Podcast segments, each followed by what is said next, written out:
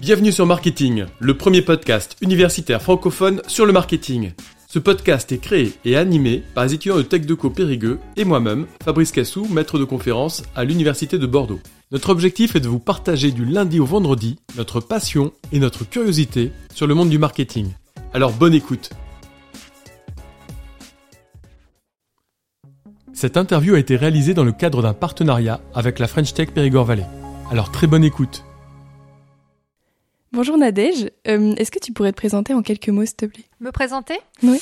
Alors, euh, donc je m'appelle Nadège Gomila, j'ai 37 ans et euh, je suis la fondatrice de Blumencia, qui est un programme d'accompagnement à la reconversion professionnelle. mais ça, c'est ma vie professionnelle d'aujourd'hui. Et avant ça, j'ai eu une autre vie professionnelle où j'ai passé 15 ans dans le milieu du marketing et du développement commercial dans les parfums et cosmétiques. Euh, d'abord chez LVMH et puis ensuite chez Hermès. Et donc mon dernier poste que j'ai quitté dans le salariat en 2019, j'étais en charge du développement commercial des parfums Hermès pour l'Europe du Sud. Et j'ai quitté mon poste en avril 2019 pour venir m'installer en Dordogne en juillet 2019 pour monter Blumencia. Justement, est-ce que vous pourriez nous parler de Blumencia s'il vous plaît alors Blumencia, c'est un programme qui a pour vocation d'accompagner collectivement des personnes qui se posent des questions dans leur vie professionnelle, qui s'y retrouvent plus ou pas, euh, qui manquent de motivation, qui manquent de sens dans ce qu'ils font et qui ont du mal un petit peu à réfléchir à la prochaine étape professionnelle. Donc qu'est-ce que je peux faire euh, Quel pourrait être mon prochain métier ou ma prochaine voie Et qui ont besoin un petit peu d'être accompagnés dans ce dans cette réflexion. Et donc du coup, euh, c'est un programme collectif d'accompagnement pour aider les gens à définir leur prochaine étape professionnelle et une étape qui fasse plus sens pour eux. Et euh, comment vous est venue cette idée, donc le déclic euh, pour ce projet? Alors en fait, j'ai eu la chance de presque depuis très jeune savoir ce que j'avais envie de faire. Donc euh, avant même de passer mon bac, j'étais assez convaincue que j'allais travailler dans les parfums et cosmétiques. Et donc j'ai fait tout pour. donc j'ai j'ai fait un bac S, ensuite j'ai fait mes études à Sciences Po et je me suis spécialisée ensuite en master marketing et communication et j'ai postulé qu'à des boîtes de parfums et cosmétiques. J'ai commencé ma carrière chez Guerlain et j'y ai passé 15 ans. Et en fait, au bout de euh, à peu près 12 euh, ans, 11-12 euh, ans, j'ai commencé à me poser beaucoup de questions sur la suite. Et ça a été assez perturbant pour moi parce que bah, quand on travaille dans le milieu dans lequel on a toujours rêvé de travailler et que tout d'un coup on se lève un matin et qu'on a moins envie, qu'on a moins la motivation, bah, ça interroge sur pourquoi, qu'est-ce qui se passe, est-ce que je me vois faire ça toute ma vie Et donc du coup j'ai décidé euh, de me faire accompagner au travers d'un bilan de compétences pour essayer de poser un peu euh, mes questionnements et trouver des réponses. Et donc il y a des réponses qui ont émergé euh, sur le fait que j'avais envie de me lancer dans l'entrepreneuriat et sur le fait que bah, moi-même je me posais des questions sur la quête de sens et retrouver du sens dans sa vie professionnelle. Et donc je me suis dit que c'était un métier en fait que j'avais envie de faire, d'accompagner les gens dans leur propre reconversion. Et donc je me suis dit je vais monter euh, un programme qui va permettre à ces personnes-là de trouver du sens en essayant de c'est un peu c'est un peu euh, égocentrique de dire ça ou peut-être un peu euh, un but de sa personne mais en essayant de créer le programme que moi j'aurais aimé trouver au moment où je me suis posé des questions. Donc d'améliorer ce que moi j'avais vécu comme comme expérience. Et c'est pour ça que dans le programme Blumentia la particularité du programme c'est que il dure 12 semaines et la quatrième semaine se passe en immersion complète en Dordogne. Donc en fait les gens viennent passer une semaine en Dordogne dans un château pour faire émerger des pistes professionnelles. Et ça, c'est quelque chose qui n'avait pas été fait avant. D'accord. Et donc, oui, justement, vous n'avez pas de concurrents directs de ce type d'offre? Alors, j'ai des concurrents, euh, pas, pas des concurrents qui font complètement exactement la même chose, puisque la façon dont je le propose, euh, c'est plutôt atypique. Maintenant, j'ai des concurrents comme euh, bah, ça va du coach classique individuel qui va accompagner une personne en individuel à un bilan de compétences qui est, qui est euh, assez normé dans le style d'accompagnement, quelque chose qui est assez processé et assez classique, à d'autres structures d'accompagnement qui vont utiliser beaucoup et quasiment exclusivement le distanciel. Euh, mais un programme ou un accompagnement qui allie à la fois le digital et l'immersif complet, le collectif et l'individuel, parce que j'accompagne aussi chaque personne individuellement dans leur projet, c'est un, un format d'accompagnement qui n'existe pas aujourd'hui. Et c'est des groupes de combien de personnes à peu près à chaque fois? Alors, c'est des groupes qui vont de minimum 6 à maximum 12. C'est aussi une des choses que j'ai voulu essayer de, d'adapter par rapport à l'expérience que moi j'avais vécue, où en fait c'était du collectif et on était sur des très gros groupes, on allait, ça allait presque à 30 personnes. Et en fait, finalement, même si c'est un gros groupe, eh ben, on, perd la notion du collectif. Parce que à être trop, trop dans une classe, euh, même à distance, euh, ben, finalement, on, on a plus de mal à créer des liens. Et en plus, il y a autre chose, c'est que c'est moi qui accompagne toutes les personnes au cours du programme. Et du coup, euh, pour moi, ça me tenait à cœur de pouvoir avoir suffisamment de temps à dédier à chacun. Donc, euh, c'est un choix euh, pédagogique aussi de que ça soit des, plutôt des petits groupes. Ok. Et t'en as combien par année à peu près Alors, moi, je me suis lancée en début d'année dernière. Et donc, là, aujourd'hui, je suis en phase de croissance. Donc, je suis pas encore sur un rythme, on va dire, de développement optimal. Mais l'objectif de Blumencia, c'est de, de réaliser une session tous les mois et demi, deux mois, en sachant que moi, dans l'idéal, j'aimerais pouvoir réaliser 8 sessions par, euh, par an, un petit peu plus d'une session tous les deux mois, avec euh, bah, à peu près euh, en moyenne 8 à 10 personnes par groupe. Et c'est un accompagnement psychologique ou plus théorique pour le, enfin, pour accompagner ces personnes qui viennent souvent en reconversion, c'est ça? Oui. Alors non, c'est pas du tout un accompagnement psychologique parce que moi je suis pas psy. En fait, c'est un peu la différence aussi entre. Souvent, on confond ce que c'est un coach, un mentor, un, quelqu'un qui va faire du conseil et un psy. En fait, le psy il va traiter plutôt des aspects euh, de problématiques euh, bah, de santé ou mentale, euh, donc des traumas dans l'enfance ou des problèmes d'addiction ou des problèmes de dépression, etc. Moi, je suis pas du tout sur ce style de domaine. Moi, je fais vraiment de l'accompagnement professionnel et du coup, bah, c'est toute une méthodologie qui a la jonction entre des outils de coaching qui permettent à la personne de réfléchir à qui elle est, c'est quoi sa personnalité, c'est quoi ses compétences, ses appétences et quel est le projet de vie qu'elle a envie de mener. Et dans ce projet il y a une brique qui s'appelle bah, la brique professionnelle et comment le pro vient euh, au service en fait de ce projet de vie. Et je me fais accompagner, on va dire, par d'autres styles d'intervenants. Donc des fois, il y a une intervenante qui vient et qui va faire de la sophrologie. Donc on n'est pas sur de la psychologie, hein, mais on est sur des accompagnements qui permettent un peu de faire redescendre la pression, etc. Mais par contre, je vais pas du tout sur le secteur de la psychologie. Oui, c'est plus un côté bien-être euh, de la personne. Pourquoi venir en Dordogne en fait? Est-ce qu'il y a une raison spécifique euh, pour la journée immersive, enfin la semaine Ouais, alors euh, en fait aujourd'hui quasiment enfin, quasiment tous les accompagnements qui existent, on parlait de concurrence tout à l'heure, euh, ce sont des programmes qui, qui soit sont 100% à distance, soit se font en, échange en présentiel, mais à raison de euh, deux heures de rendez-vous toutes les deux semaines. Et donc c'est très difficile, à mon sens, hein, de jongler entre je suis dans mon quotidien, donc je me lève, euh, je vais au boulot, je prends les transports, j'ai ma machine à café, les collègues, les emails, etc. Je sors, je dois faire les courses, je dois peut-être si j'ai des enfants, coucher les enfants, faire les repas, etc. Et ensuite je vais poser pendant deux heures pour réfléchir à la suite. C'est un, peu compliqué de jongler entre sa vie d'aujourd'hui tout en réfléchissant à sa vie d'après. Et donc dans l'idée, la Dordogne, euh, déjà c'est un département qui est quand même euh, sympa. Euh, et, et, en fait, ça, ça oblige les gens à prendre une semaine pour eux et à se concentrer uniquement sur eux sur leurs projets. Euh, la majorité de mes clients viennent de Paris, mais il y en a qui viennent d'autres euh, villes, mais c'est beaucoup quand même des grosses villes. Euh, et en fait, le, le, fait de poser des jours de, de, congé, de prendre le train, de faire déjà ce voyage jusqu'en Dordogne, il y a, y a, une démarche aussi qui est je prends du temps pour moi pour réfléchir à la suite. Je coupe du quotidien et de la routine. Et, voilà, après la Dordogne, c'est décidé comme ça. Je choisis la Dordogne parce que c'est à la fois un département qui est accessible, c'est-à-dire que le château que, que je loue pour accueillir les personnes est à à peu près une heure au sud d'Angoulême. Donc en fait, les gens depuis euh, le TGV depuis Paris, ça se fait très bien. Et suffisamment loin pour que ça soit considéré aussi comme un dépaysement et une vraie coupure. Et puis en plus, c'est un département où l'architecture est jolie, où euh, il y a des choses à faire, à, voir, à présenter aussi.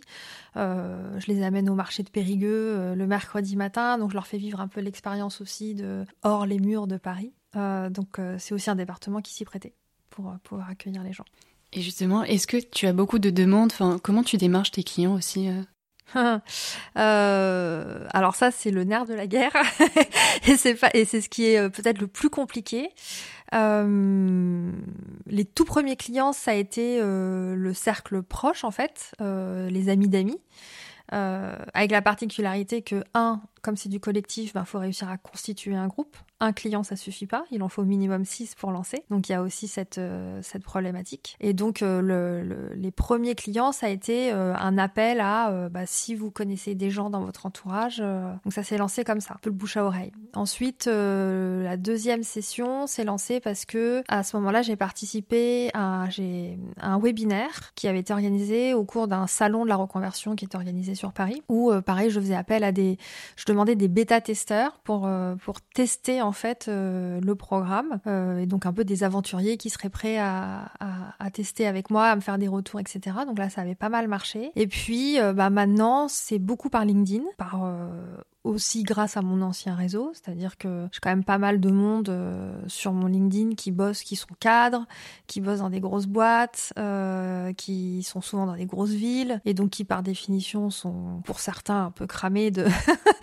du boulot, et donc du coup, euh, bah mon ancienne vie professionnelle fait que j'ai cette visibilité là. Et puis maintenant, j'ai aussi créé quelques partenariats où bah, ça me permet de me ramener du lead en fait, donc du lead qualifié donc du, du client euh, qui, enfin du prospect. Euh, donc euh, il y a une plateforme qui s'appelle Jobs de Make Sense. Euh, Make Sense, c'est une plateforme qui, a pour vocation d'essayer de, centraliser un peu toutes les informations autour de ce qu'on appelle les métiers à impact. Donc les formations, mais aussi les entreprises qui recrutent dans les métiers à impact. Et donc j'ai un partenariat avec eux pour faire de la visibilité à Blumentia au travers de leur plateforme. j'ai un autre partenariat avec une entreprise, enfin un média Nouvelle Vie Pro, qui est un peu aussi à vocation à apporter un peu toutes les informations euh, dont on peut avoir besoin au moment de se reconvertir. Donc euh, j'ai fait quelques collaborations avec eux aussi. Et donc euh, voilà, au fur et à mesure, ça permet de faire connaître le programme. J'ai une petite question. quand vous avez, par exemple, est-ce que ça vous arrive peut-être d'avoir deux personnes qui sont ensemble, qui veulent participer donc à, ce que vous proposez? Comment ça se passe? Est-ce que c'est vous les considérez comme deux clients ou comme un client? Enfin, je sais pas si, qui ont le même projet, enfin, qui veulent faire quelque chose ensemble. Ouais. Alors, j'ai pas encore eu le cas. Et d'ailleurs, ça fait partie des questions de la FAQ, euh, de la, donc de la foire aux questions sur le site. Et si je veux le faire avec quelqu'un, est-ce que c'est possible? Alors, moi, je ne conseille pas. Je peux pas interdire aux gens. Et puis, de toute façon, on en parle avant parce que euh, juste petite parenthèse, mais les gens ne peuvent pas s'inscrire au programme euh, sans que je leur ai parlé avant. C'est-à-dire qu'on ne peut pas réserver sa place directement sur le site. Ils doivent prendre rendez-vous avec moi, m'expliquer quelle est leur démarche, pourquoi ils souhaitent faire le programme, que moi je leur explique aussi en quoi euh, consiste le programme et qu'on se mette d'accord sur est-ce que ça va être utile ou pas. Le but c'est pas qu'ils le fassent et qu'ils soient déçus parce que c'était pas ce à quoi ils s'attendaient. Et donc du coup, je ne conseille pas de faire le programme ni avec un ami, une amie, ni en couple, euh, parce que j'ai aussi vu la, question. Simplement parce que quand on réfléchit à sa future vie professionnelle, il y a aussi pas mal de questionnements sur euh, est-ce que mon conjoint va accepter mes décisions, est-ce qu'il va me suivre dans. Euh, on évoque, même si on fait pas de psychologie, mais il y a quand même un petit peu d'éléments sous-jacents. J'ai de, j'ai peur de telle ou telle chose ou j'ai mal vécu un échec avant, et donc il y a un petit moment de vulnérabilité où on a besoin de pouvoir s'exprimer en toute liberté, sans se sentir jugé et sans craindre en fait de dire quelque chose qui pourrait potentiellement blesser la personne qu'on a à côté. Euh. Et donc c'est pour ça que je recommande pas de le faire ni entre collègues, ni avec des amis, ni en couple, pour être sûr en fait de pouvoir avoir cette liberté de parole. Et ce qui est assez rigolo, c'est qu'en fait, on, je remarque hein, que les gens se livrent assez facilement face à des gens qu'ils ne connaissent pas, beaucoup plus que face à des gens qui, qui connaissent en fait. Ils osent beaucoup plus faire preuve de, vulnérabilité. Par contre, euh, si par exemple un couple ou des amis souhaitaient se lancer sur éventuellement un même projet, ce qui m'est pas encore arrivé, là ça pourrait être davantage euh, pertinent parce que du coup ils vont être amenés à réfléchir à deux sur le projet et aussi sur leurs valeurs, sur leurs besoins, sur la façon dont ils conçoivent le travail et de confronter sur place euh, leurs idées et leurs envies. Euh, par contre, ce qui m'est arrivé, c'est que j'ai un couple qui l'a fait, mais sur deux sessions séparées. Donc, euh, elle l'a fait en début d'année sur la session qui avait, qui avait débuté en mars, et son mari l'a fait sur la session de juin. Donc là, c'était rigolo. Dès que ça leur a plu, en fait. Enfin, bah, c'est que les deux, en fait, se posaient des questions sur leur avenir professionnel et que, bah, elle s'est lancée avant parce que lui, pour des questions de timing, pouvait pas le faire à ce moment-là ou sur la session juste après et que oui, j'ai envie de croire que si euh, lui l'a fait trois mois après, c'est qu'elle lui a dit vas-y, euh, vas-y, c'est bon, euh, ça fait du bien et, tu vas trouver et, tu vas trouver peut-être des réponses à tes questions. Et tu as des bons retours après, justement, de, des clients que tu as eu par exemple en mars ou quoi aujourd'hui, où est-ce qu'ils en sont, etc. Alors oui, j'ai des retours euh, déjà parce qu'en tant qu'organisme de formation, c'est une des obligations qu'on a, c'est de faire un suivi des personnes qu'on accompagne euh, sur leurs projets, sur où ils en sont, sur le degré de changement qu'ils ont euh, trouvé et sur leur niveau de satisfaction aussi à six mois et un an après la fin du programme. Donc effectivement, là maintenant, je commence à avoir un tout petit peu de recul puisque je l'ai lancé il y a un an euh, et qu'une reconversion, ça prend du temps quand même. Hein, on se reconvertit pas en trois mois, mais je commence à avoir du recul, en tout cas sur les promos euh, de l'année dernière. Et euh, alors j'ai des gens qui ont décidé de quitter leur emploi pour monter leur propre boîte. Euh, j'ai des gens qui euh, ont quitté leur emploi pour partir dans une autre entreprise, mais tout en restant salariés, mais dans une entreprise qui fasse davantage sens pour eux, qui avec une mission, c'est-à-dire je capitalise sur ce que je sais faire, mais je vais donner mes compétences ailleurs parce que j'estime que ça va être mieux utilisé, on va dire, par l'entreprise. Et j'ai aussi des gens qui sont restés dans leur entreprise. Euh, et ça, ça arrive assez régulièrement, c'est-à-dire que les gens, avant de faire le programme, ont un peu un ras-le-bol euh, et, ont une envie de tout envoyer balader euh, parce que voilà, euh, ils sont fatigués, ils sont épuisés, ils n'arrivent pas à avancer. Et en faisant le programme, ça leur permet aussi de faire une pause, de, reprendre un peu leur respiration et de se rendre compte que c'est peut-être pas le travail en fait qui pose problème, ou pas que le travail, et qu'il y a peut-être d'autres choses aussi. Ils se sont peut-être un peu oubliés dans l'histoire, ils ont peut-être besoin de se remettre au sport ou trouver un projet à côté qui va les animer, cadrer des limites aussi au travail parce que peut-être qu'ils savent pas trop dire non et qu'ils ont du mal à, bah, partir plus tôt euh, et, finalement ils se rendent compte que bah, leur boulot au final c'est pas mal quoi. Ça apporte une certaine sécurité de l'emploi financier et que c'est peut-être à eux aussi ou c'était peut-être à eux de voir différemment ou d'appréhender différemment leur, leur travail. Donc j'ai aussi des gens finalement qui restent dans leur entreprise. Et est-ce qu'il y a des gens qui viennent déménager en Dordogne justement ou non? Alors non, pas encore. Euh, il y a des gens qui ont déménagé suite au programme. Euh, je pense à quelqu'un notamment qui habitait euh, plutôt, enfin, qui habitait dans plutôt dans le centre de la France et qui en fait a décidé de déménager euh, sur la côte euh, en Normandie. Euh, mais elle, elle a tout fait, c'est-à-dire elle a demandé une rupture conventionnelle, elle, elle a déménagé et elle s'est lancée dans une formation pour devenir architecte d'intérieur. Et donc du coup, oui, il peut y avoir des impacts comme ça parce qu'on se rend compte, en fait, au cours du programme, ils sont amenés à réfléchir sur leurs pistes professionnelles et leurs projets professionnels, aussi bien sur le fond que sur la forme. Donc le fond, c'est je veux faire quoi, à qui je veux donner mes compétences, à quoi je veux dédier mon temps et aussi comment je veux le faire. Est-ce que je veux le faire en ville? Est-ce que je veux le faire à la campagne? Est-ce que je veux, me réveiller le matin, ouvrir mes volets et voir la mer? Euh, Est-ce que j'ai envie d'avoir beaucoup de collègues, pas beaucoup de collègues, être à mon compte en CDI, en freelance, etc. Et donc dans ce cadre-là, elle, dans son projet, c'était je veux être proche de la mer. Et quand tu as créé Blumencia, est-ce que euh, tu as défini euh, des missions, visions, valeurs, etc. autour de la marque? Alors oui et non, c'est-à-dire que je l'ai pas fait de façon extrêmement structurée. J'ai posé ça, en fait c'est le site internet qui permet de poser euh, ça aussi, hein, c'est-à-dire que faut mettre des mots derrière l'ambition euh, pour euh, pour transmettre ce qu'on a envie de transmettre à la personne qui va arriver sur le site, parce que moi j'adore parler du projet et de ce que je fais, mais je peux pas parler à toutes les personnes qui rentrent sur le site, donc il fallait que le site parle de lui-même aussi. Donc j'ai structuré ce que j'avais envie de raconter au travers des mots que j'ai pu mettre notamment sur le site internet, sur la plaquette et aussi sur tous les posts que je peux faire sur LinkedIn, etc. Après j'ai pas fait un book de marque, on va dire, ou un roadmap euh, à strictement parler, euh, marketingment parlant.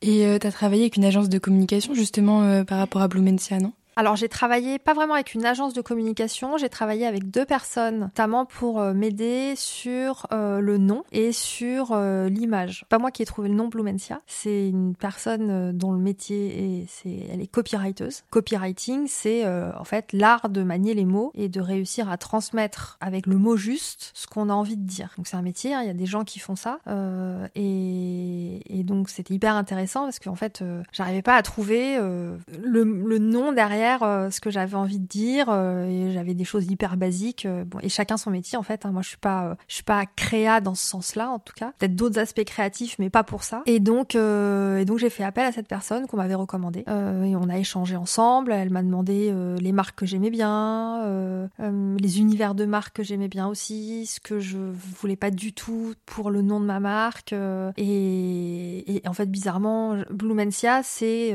ce que je voulais pas vraiment au début, mais je suis, j'adore Blumentia maintenant. Mais je lui avais dit, je veux pas de mots anglais et je veux pas de mashup. Donc mashup, c'est deux mots, euh, deux mots qui se rejoignent pour en former un seul. Et en fait, euh, bah, Blumentia, c'est bloom, donc c'est de l'anglais, euh, qui veut dire épanouissement ou éclosion. Et mens, c'est l'esprit en latin. Et donc en fait, bah, Blumentia, c'est un mashup d'un mot anglais.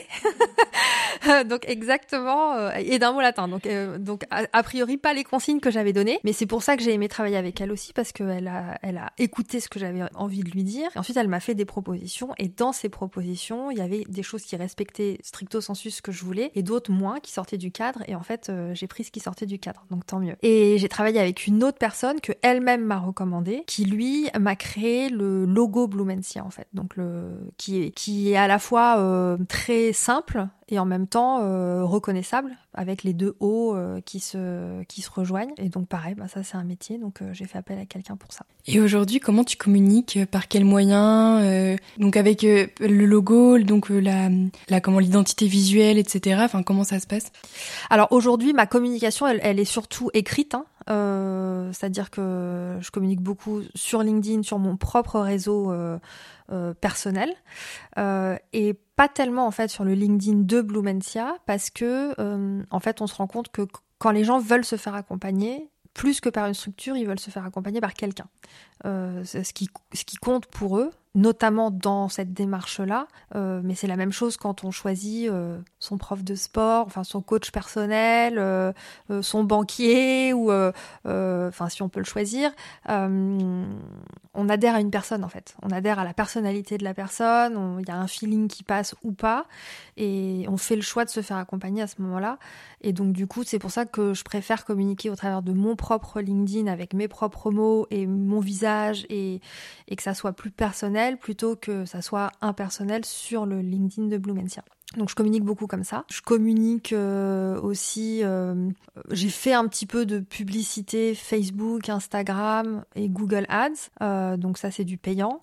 donc là c'est plutôt de la publicité en fait, communication publicité. Et puis après bah, j'essaye aussi de bah, ce dont je parlais tout à l'heure, de faire des partenariats avec des avec bah, des partenaires avec qui on va être, on va partager les mêmes valeurs et les mêmes envies et pour que ça soit aussi cohérent dans, la communication. Et aujourd'hui, j'utilise Blumensia euh, comme, comme mon logo en fait, parce que il y a le sigle, le double O qui pourrait être le sigle et utilisé seul, mais aujourd'hui, on n'est pas, enfin, je suis pas encore assez connue pour pouvoir prétendre utiliser comme Nike uniquement la virgule. Peut-être un jour, euh, mais aujourd'hui, je suis obligée de communiquer euh, avec le mot Blumensia en entier. Est-ce que tu as vu les retombées de cette communication? Est-ce que des clients t'ont dit ah bah je t'ai connu euh, comme ça, comme si euh? Oui, oui, oui, oui. Bah euh, je. Alors déjà y a. Je, les vois. Soit on me le dit, mais je le vois aussi parce que je le suis. C'est-à-dire que c'est un peu l'avantage du marketing et des outils marketing, c'est que on peut traquer aussi d'où viennent les gens.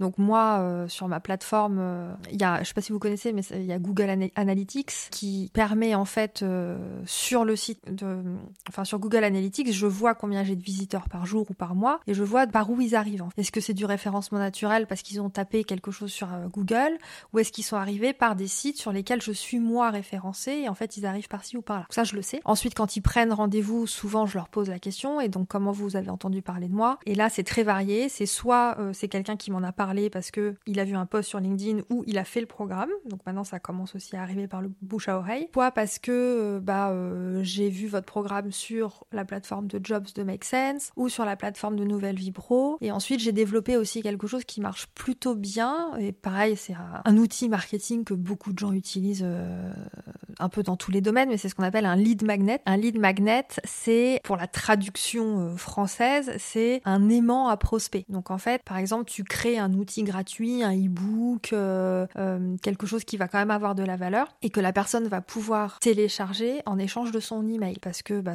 l'email des gens en fait pour, pour tout entrepreneur c'est un peu le nerf de la guerre, c'est les futurs potentiels clients. Et donc ce lead magnet, cette petits e-books en fait d'exercices pour commencer à mettre le pied à l'étrier à la reconversion, euh, ça m'a apporté aussi pas mal de visibilité et je vois qu'il tourne encore, je vois qu'il y a encore des gens qui le téléchargent et ça fait euh, bah, un peu plus d'un an qu'il existe parce que je l'ai lancé à l'été dernier, enfin à l'été euh, de l'année dernière. Donc il y a plein de petites stratégies qui misent bout à bout comme ça. Je me rends compte qu'au fur et à mesure les gens arrivent par différents canaux et que bah, tout ça, ça s'imbrique un peu comme un puzzle. Et est-ce qu'il y a un domaine dans ton métier que tu préfères particulièrement par rapport aux autres? Ouais, accompagner. accompagner les gens vraiment. Euh, là aujourd'hui, j'ai euh, finalisé un coaching, euh, un accompagnement à distanciel là pour le coup avec quelqu'un, donc qui ne pouvait pas faire la semaine en immersion, donc j'ai fait un accompagnement un peu individualisé avec cette personne. je la suis depuis juin et en fait, elle a trouvé sa prochaine étape professionnelle, alors que quand elle a commencé en juin, elle savait pas ce qu'elle allait faire, ce qu'elle voulait faire ou dans quelle direction elle allait aller. Et ça, ça c'est la meilleure des récompenses en fait. Quand tu vois quelqu'un qui se sent euh, euh, plus apaisé, plus serein, euh, avec davantage d'entrain, avec un projet qui la motive et tu vois, alors c'est un peu les petits oiseaux, mais quand tu vois qu'elle a des étoiles dans les yeux parce que parce qu'elle a retrouvé de l'énergie, pour moi ça c'est la meilleure récompense en fait. Donc c'est vraiment ce que je préfère, c'est accompagner la personne.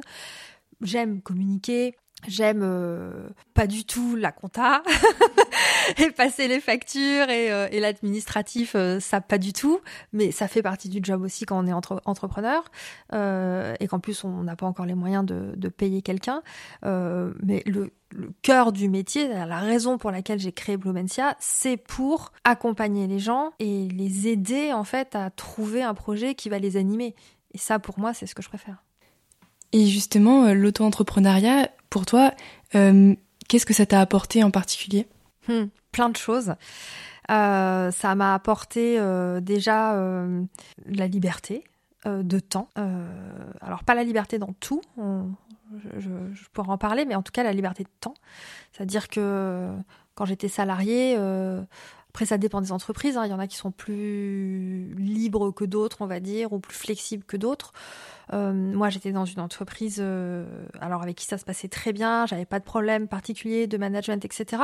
Mais c'est vrai que bah euh, c'est une c'était une entreprise qui était assez classique, on va dire. Donc c'était avant le Covid en plus, donc c'était bah il faut être au bureau, le télétravail ça existe pas trop. En plus, bon avec une culture assez française, donc quand même cette culture du présentéisme aussi, où bah faut être au bureau à 9h, partir à, à minima à 18-19h, et, et ça te laissait pas trop de temps pour faire d'autres choses à côté, alors qu'aujourd'hui, ben, euh, je, je, gère mon temps comme je veux. C'est-à-dire que si je suis fatiguée un mercredi matin et que j'ai pas envie de travailler, ben, je travaille pas. Et si j'ai la patate et que j'ai envie de travailler à 10 heures du soir un jeudi, je vais travailler un jeudi soir à 10 heures. Euh, donc ça, ça m'a apporté cette liberté-là de me dire, je suis cap je peux accepter des projets aussi. Euh, là, euh, dans quelques dans quelques jours, je vais me rendre, euh, je vais je vais être jury euh, pour des oraux blancs, pour des élèves de BTS, etc.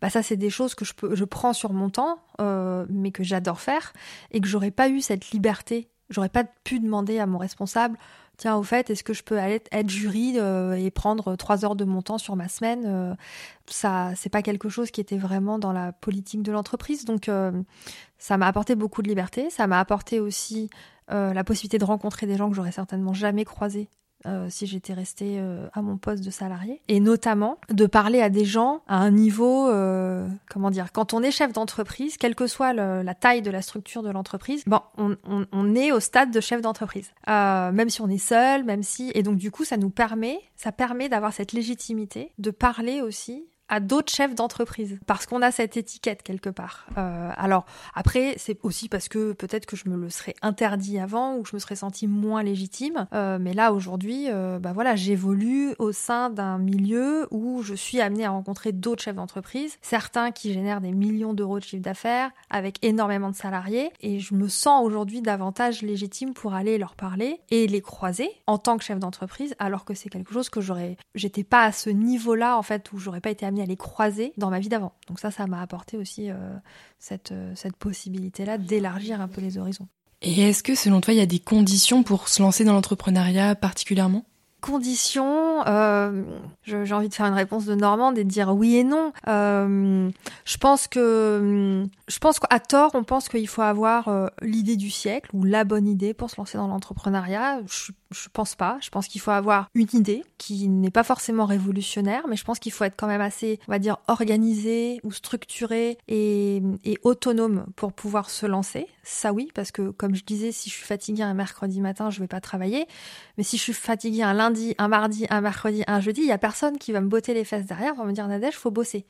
Donc faut quand même avoir un, on va dire cette autonomie et ce sens des responsabilités pour se sentir en mesure de travailler seul, euh, en tout cas quand on se lance, et d'être euh, soi-même son propre patron et de s'obliger en fait à, avancer. Après, je pense qu'il faut être un petit peu prévoyant financièrement parlant parce que ah, on a la chance, en tout cas en France, euh, d'avoir des structures qui peuvent accompagner. Euh, euh, autant sur des formations que sur le pôle emploi quand on veut se lancer, mais ça coûte cher. Enfin, ça coûte cher. Ça coûte pas des cent et des mille non plus. Enfin, pas, obligatoirement, mais bah voilà, il y a des frais hein, qui impliquent euh, enfin, qui, qui, rentrent dans la création d'une entreprise, euh, faut être en mesure de, de, les payer et puis ensuite de payer euh, bah, ses frais, son loyer, ses factures, etc.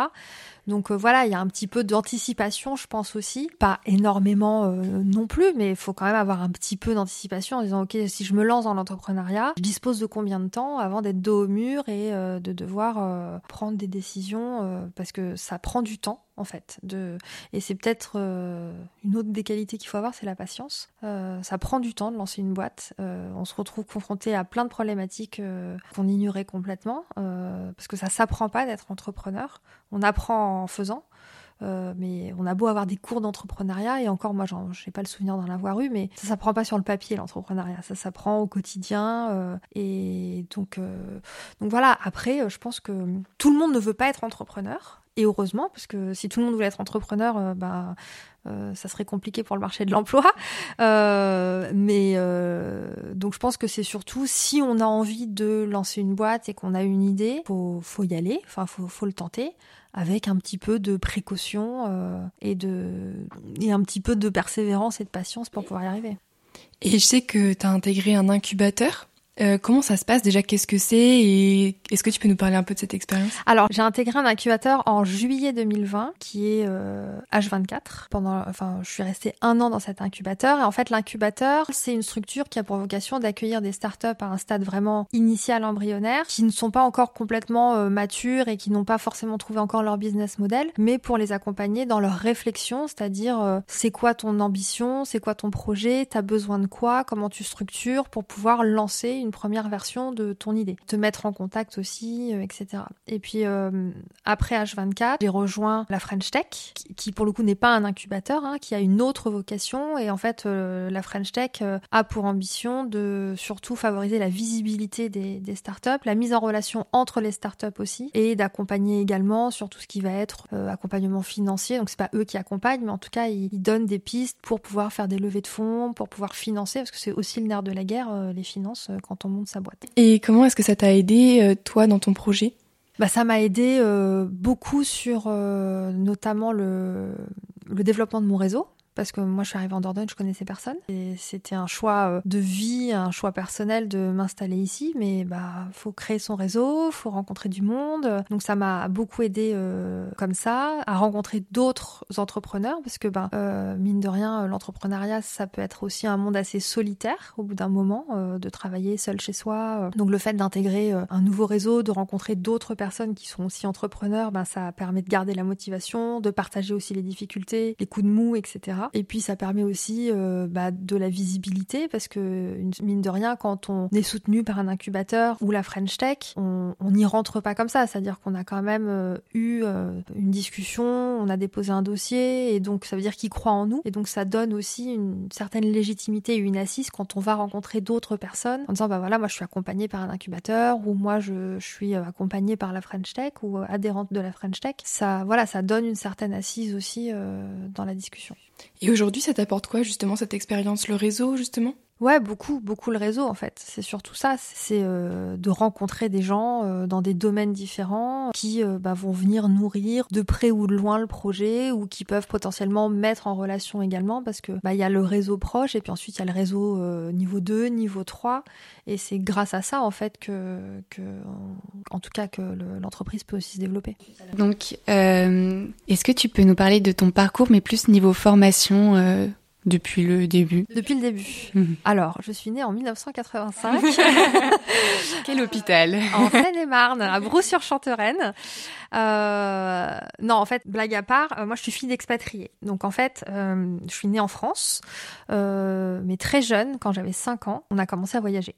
donc mon père a été muté. D'abord en Espagne, on est resté 6 ans, donc j'ai fait de ma petite section jusqu'à mon CM2. Ensuite, euh, il a été muté au Maroc. Donc là, j'ai passé trois ans euh, à Casablanca où j'ai fait de ma sixième à ma quatrième. Et ensuite, euh, on a été, enfin, il a été muté. Moi, j'ai juste suivi en Argentine. Et donc, j'ai fait de ma troisième à ma terminale en Argentine. Et, et donc, j'ai passé mon bac là-bas. j'ai fait un bac S. Et en fait, j'ai eu la grande chance des fois je me dis que j'ai quand même une bonne étoile, euh, c'est que Sciences Po ouvrait à ce moment-là des cycles délocalisés qui se spécialisaient sur les zones géographiques. Et du coup, Sciences Po Paris venait de lancer un cycle délocalisé à Poitiers spécialisé sur l'Amérique latine. Et donc en fait, ils ont fait le tour d'Amérique latine pour aller recruter des élèves de terminale, soit des Français euh, hispanophones ou lusophones, donc qui parlaient euh, brésilien, portugais, soit des latinos, mais qui avaient fait leur scolarité dans des lycées. Et donc, euh, je suis rentrée comme ça, par, euh, par la porte du côté,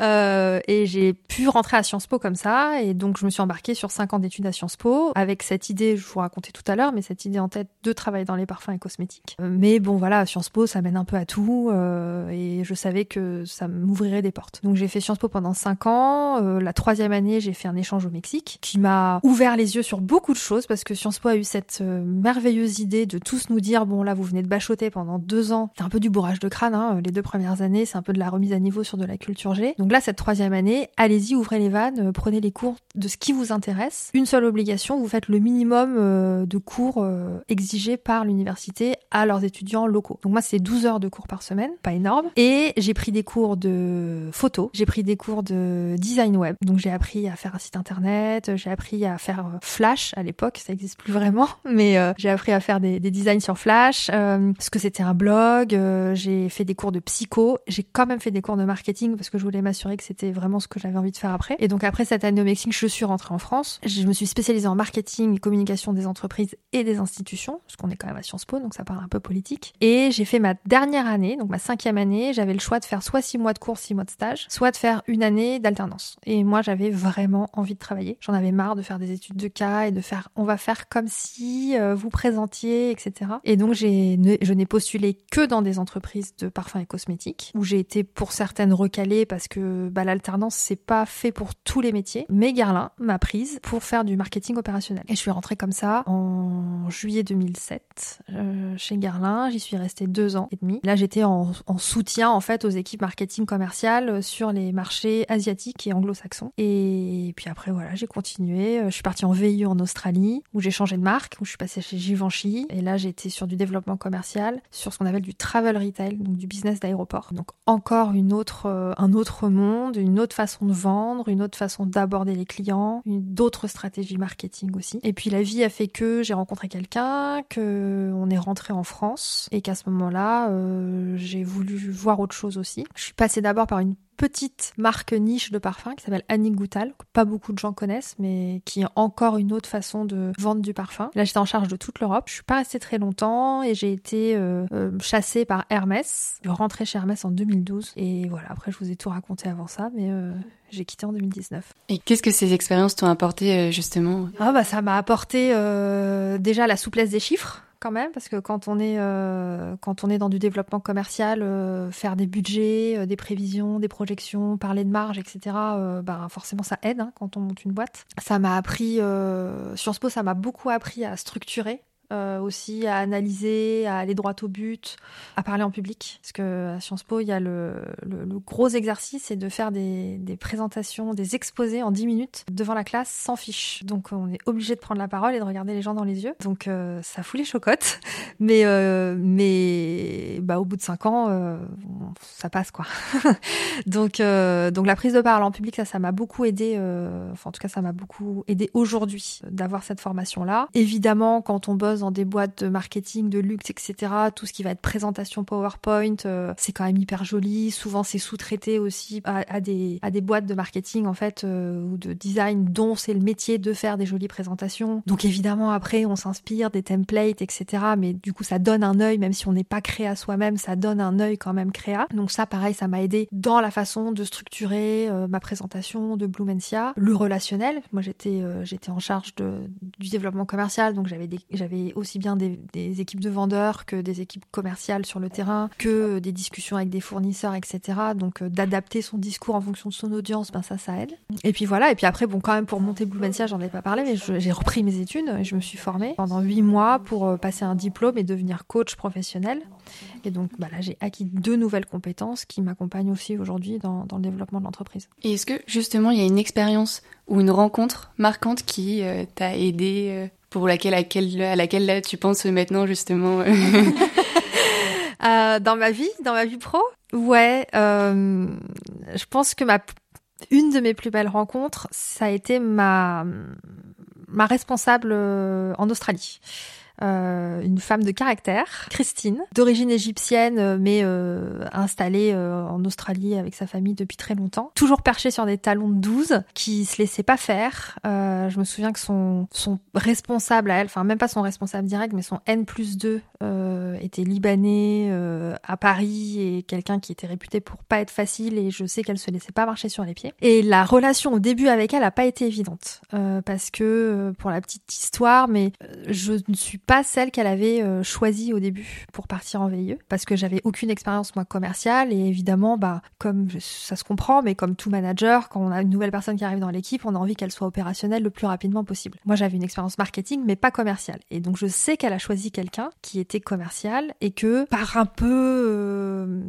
alors moi j'y suis pour rien, mais je sais que j'ai été un peu imposée et donc euh, euh, ça je l'ai su bien après quand on a discuté parce qu'aujourd'hui on est copines, donc forcément ça se passe bien. Donc au début, ça se passait pas très très bien. Et puis, et je me souviens, moi je suis pas du matin et, et que j'arrivais, j'avais tendance à arriver au, boulot vers 9h30 euh, et qu'elle euh, elle y était euh, plutôt pour 9h. Pourtant, je travaillais tard le soir, mais j'étais euh, j'étais pas du matin. Et un, et un matin, euh, elle m'a envoyé un message pour me dire t'es pas t'es pas au bureau et je lui ai dit non non, je suis dans le bus, j'arrive. Et elle me dit le bureau c'est 9h. Et, et je lui ai répondu, euh, ok, très bien, euh, j'arriverai la, la, prochaine fois, j'arriverai plus tôt. Et elle m'a dit, il s'agit pas d'arriver plus tôt, il s'agit, d'arriver à l'heure. Donc, euh, euh, donc j'ai, appris ma leçon. Euh, pendant les mois qui ont suivi, euh, j'étais au bureau à 8h55. Et après, du coup, ça m'a un appris qu'il fallait faire ses preuves avant de, avant de, de prendre ses aises, on va dire, et que une fois que tu avais acquis la confiance de la personne que tu avais en face, bah oui, tu pouvais davantage, bah voilà, lâcher du mou, etc. Mais que tout n'était pas acquis dès le début que la confiance, ça se gagne. Et, ensuite, c'est quelqu'un qui, par contre, elle, à 18h pétante, elle était partie du bureau. Et pas par feignantise, mais parce que, contrairement à, la philosophie euh, de travail française, euh, les anglo-saxons, et ça j'ai appris ça en Australie considère que si tu quittes le bureau après 18 heures, c'est que tu ne sais pas travailler, tu ne sais pas t'organiser. Et que du coup, bah, faut être suffisamment productif et bien organisé parce que à 18 heures, bah, ils ont une autre vie. Ils ont leur vie de famille, ils ont leur vie euh, avec leurs enfants, ils ont leur vie privée, etc. Et elle, elle m'a appris ça aussi, en fait, à, garder toujours cet équilibre euh, pro-perso et à préserver sa vie personnelle. Donc une femme de poigne euh, qui m'a appris que la confiance à se gagner et qu'il fallait toujours garder du temps pour sa vie perso, c'est une belle leçon. Et tu parlais quelle langue dans tous ces métiers? Enfin, Est-ce que c'était plutôt français ou des, plutôt d'autres langues? Alors j'ai presque toujours euh, travaillé en anglais parce que bah, déjà chez Garlin je m'occupais des... Enfin j'étais en support, hein, j'étais pas encore en responsabilité, mais des pays anglo-saxons et, et, asiatiques. Donc forcément c'était des équipes qui bossaient à Hong Kong, à Singapour euh, ou à Miami, euh, donc euh, bah, anglais. Après il y avait évidemment au siège à Paris, euh, c'était du français. Ensuite en Australie, bah là c'était anglais avec ma boss qui parlait pas un mot de français avec Christine, c'était de l'anglais. mais moi, j'avais été recrutée aussi parce que j'étais en charge des îles Pacifiques, donc là, pour le coup, quand je gérais la Nouvelle-Calédonie ou Tahiti, etc., là, je parlais français. Euh, mais sinon, sur euh, avec les vendeurs, euh, en travel retail, en aéroport, c'était de l'anglais. Après, je suis rentrée en France pour Hermès et là, ben, je m'occupais des pays d'Europe de l'Est. Donc pareil, anglais principalement. Et ensuite, je suis partie en Espagne en 2015 pour m'occuper du développement de l'Europe du Sud. Et là, moi, je suis bilingue espagnol parce que j'ai vécu six ans en Espagne quand j'étais petite et qu'ensuite on a vécu en Argentine. Ensuite, je suis partie au Mexique. Donc voilà, l'espagnol pour moi, c'est maintenant une deuxième langue maternelle. Donc en Espagne, je parlais espagnol. Au Portugal, ça m'arrivait de temps en temps de faire des réunions moitié espagnol, moitié portugais, moitié anglais, parce que voilà, c'est assez similaire. En tout cas, je peux comprendre. Et le reste du temps de l'anglais. Et à chaque fois, c'est des nouvelles adaptations à la culture. Comment tu fais? Est-ce que tu as accompagné euh? Ah non, euh, non, non. Euh, alors l'Australie, bon, c'est pas non plus, enfin, c'est c'est pas ultra différent, même si quand même, en tout cas dans la culture du travail, c'est très différent. Mais bon, voilà, on reste quand même dans une une culture occidentale, on va dire. Euh, donc non, après faut s'adapter. Euh. Moi j'aime bien ça, hein. j'aime bien repartir de zéro. Euh, et, et, de la même façon que bah, pour arriver et s'adapter à la culture de la Dordogne, euh, c'est aussi toute une étape. Hein, euh, quand on arrive de l'étranger et de grandes villes et de grandes métropoles et qu'on arrive à Périgueux où il y a 30 000 habitants, où beaucoup de gens sont déjà ici, installés, se connaissent, bah c'est aussi parfois peut-être plus un choc culturel que quand on arrive dans une grande mégalopole où en fait on ne fait que croiser des gens qui eux-mêmes ont l'habitude de voyager et avec qui on a, on, a déjà des, des, points communs, ce qui est peut-être moins le cas des fois en arrivant ici. Donc.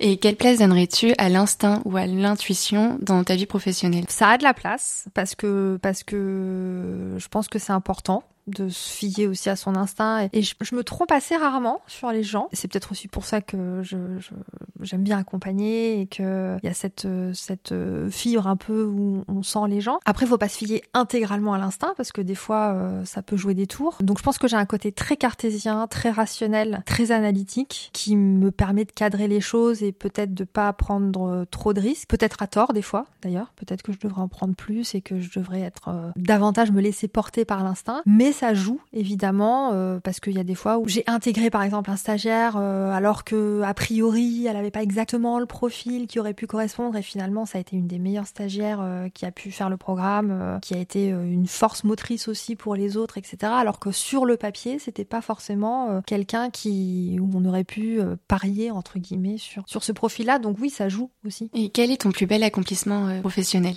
D'avoir osé. Je pense que c'est c'est le c'est le plus bel accomplissement, c'est que je me dis, assez souvent, je me dis euh, que ça marche ou pas, au final. Évidemment, je préférais que ça marche. Hein. Euh, je préférais que ça se développe et que parce que j'y crois, parce que je vois euh, l'impact que ça a sur les gens qui ont déjà fait le programme. Donc, on va pas se mentir. Quand on monte une boîte, c'est pas pour se planter. Mais que ça se développe vraiment ou pas, quoi qu'il en soit, ça aura eu le mérite d'exister. Et, euh, et en fait, euh, bah, euh, aujourd'hui, ça, ça, ça existe, ça, ça, a une structure, il y a des gens qui ont fait confiance, qui sont passés par le programme, que ça a impacté. Et donc, c'est assez magique de se dire, un jour, j'ai eu une idée dans ma tête, et cette idée-là, elle s'est transformée en quelque chose. Les gens y ont cru, ont fait confiance, et j'ai été une petite, un petit, une petite pierre, une petite météorite qui a accompagné le, le fait de faire dévier des trajectoires. Pour moi, ça, c'est mon plus bel accomplissement euh, aujourd'hui, que ça devienne euh, une grosse structure ou pas, ça a eu le mérite d'exister. Et pour revenir sur les stagiaires, est-ce que tu recherches des stagiaires justement et quel profil? Tout le temps. Ah ouais?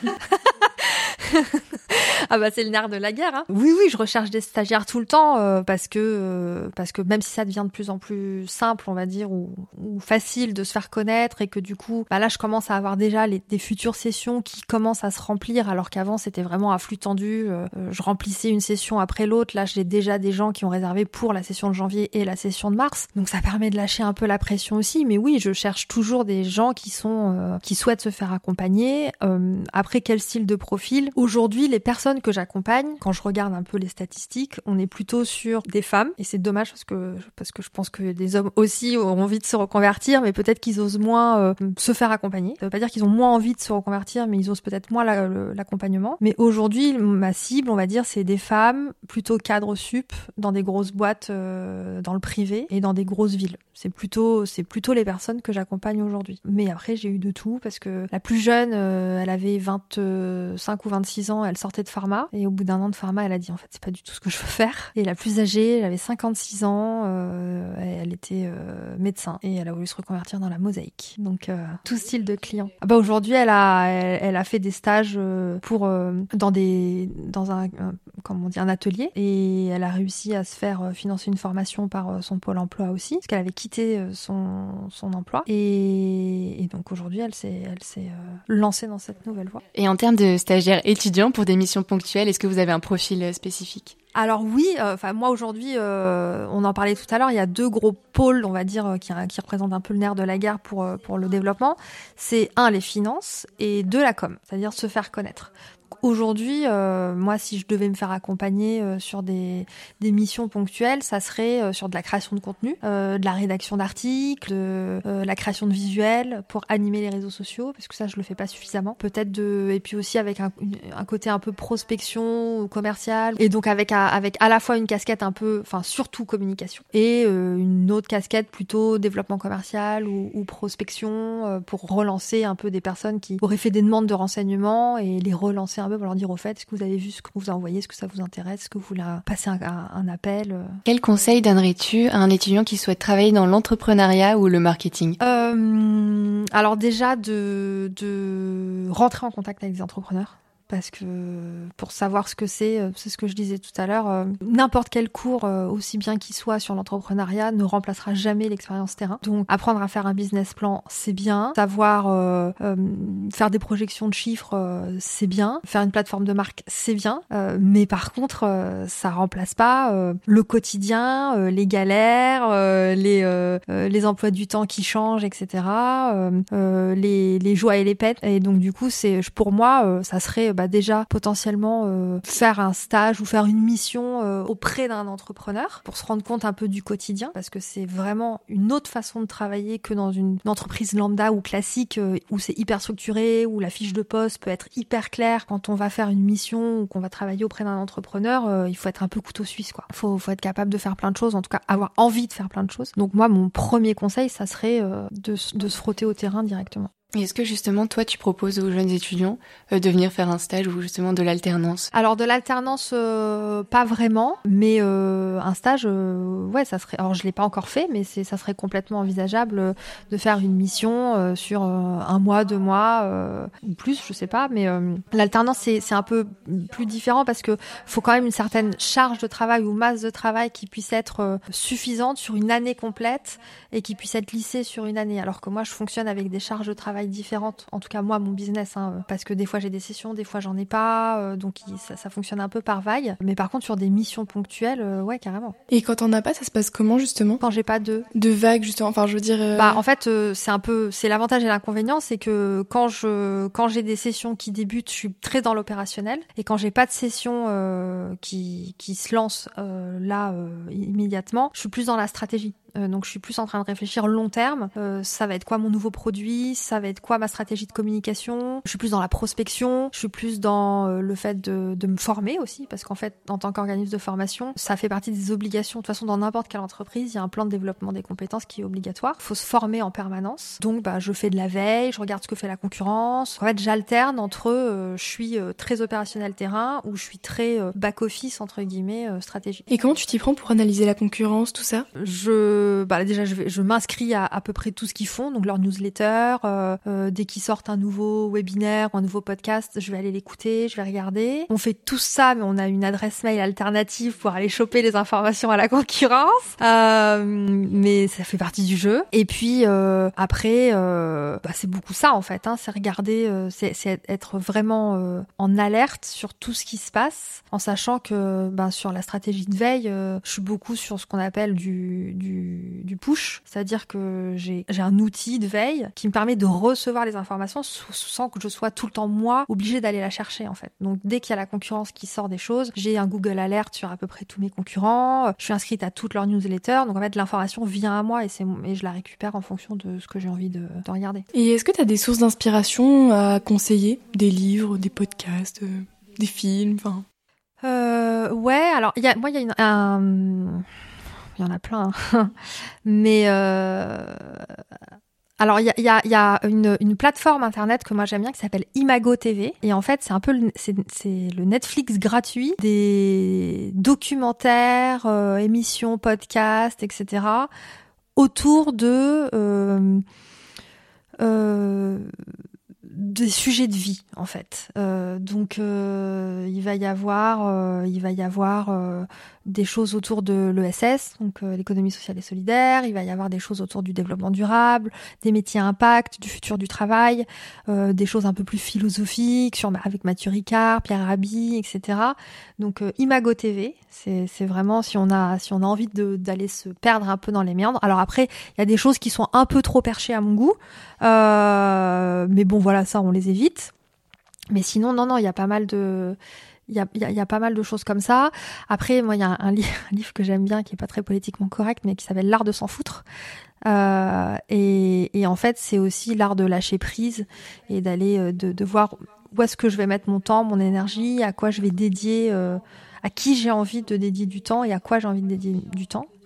donc, plutôt rigolo ce, bouquin. C'est assez léger à lire et en même temps c'est assez profond parce que bah euh, c'est euh, le temps c'est de la vie quoi. Donc euh, donc faut savoir à qui on va le dédier. Et après il y a quelqu'un que moi j'aime beaucoup, je trouve que c'est un très très bon orateur, il a écrit des petits bouquins qui sont assez faciles à lire et sympas qui s'appelle Gabillet, Philippe Gabillet. Euh, il a notamment écrit euh, L'art de changer de vie euh, en cinq leçons, L'art de l'audace et L'art de la chance. Enfin, éloge de la chance. Et donc, oui, il réfléchit sur ça veut dire quoi avoir de la chance? Est-ce que la chance on la provoque ou est-ce que la chance elle nous tombe dessus?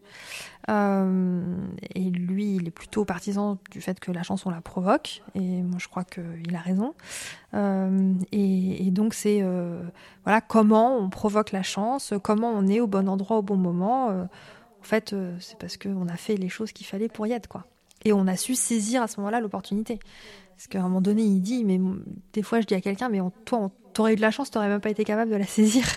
Euh, donc euh, c'est vrai que c'est, euh, c'est, je pense que ça c'est important. Donc voilà, Philippe Gabillet, tous les bouquins de Philippe Gabillet ou toutes ces, ou toutes ces conférences en ligne, je recommande. Et pour terminer, est-ce que tu aurais un message à faire passer à nos auditeurs, peut-être bah, de prendre le temps de penser à eux en fait, de, de faire un petit point d'étape euh, régulièrement sur euh, est-ce que je me laisse porter par la vie ou est-ce que je suis vraiment acteur de mes décisions, de ce que je fais, est-ce que je me sens aligné dans mes baskets euh, et ça même en étant étudiant, hein, c'est-à-dire que moi je vois beaucoup de gens qui que, j'accompagne aujourd'hui qui en fait me disent en fait j'ai pas fait les études que j'avais envie de faire parce que on m'a un peu forcé dans cette direction-là ou je me suis laissé porter par les opportunités. Et en fait l'impression à un moment donné de perdre le grip sur euh, sur euh, sa vie, sur ses choix, sur euh. donc en fait moi un conseil que j'ai envie de donner à tout le monde en fait c'est bah, de temps en temps ça fait du bien de se prendre un petit temps de réflexion pour se dire ok, je suis où? Est-ce que j'ai envie d'être là? Euh, J'ai envie de quoi? Euh, Est-ce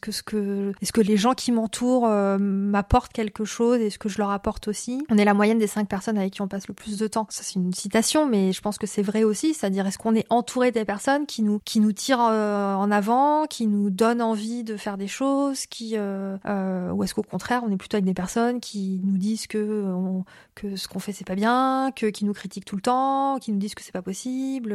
Ça change vraiment l'entourage, euh, ça, a beaucoup d'impact en fait sur, euh, sur la trajectoire. Voilà, c'est une longue réponse, mais de, de, prendre le temps de, de, se poser la question est-ce que, je, est-ce que je suis où j'ai envie d'être? Et donc le projet Blumencia, il reprend un peu tout ça et toutes ces questions un peu? Ouais, bah le, pro, le projet Blumencia, il, il, aide les gens à se poser ces questions-là parce que c'est une grande question quand même. Hein. C'est quoi mon projet de vie? Est-ce que je suis au bon endroit?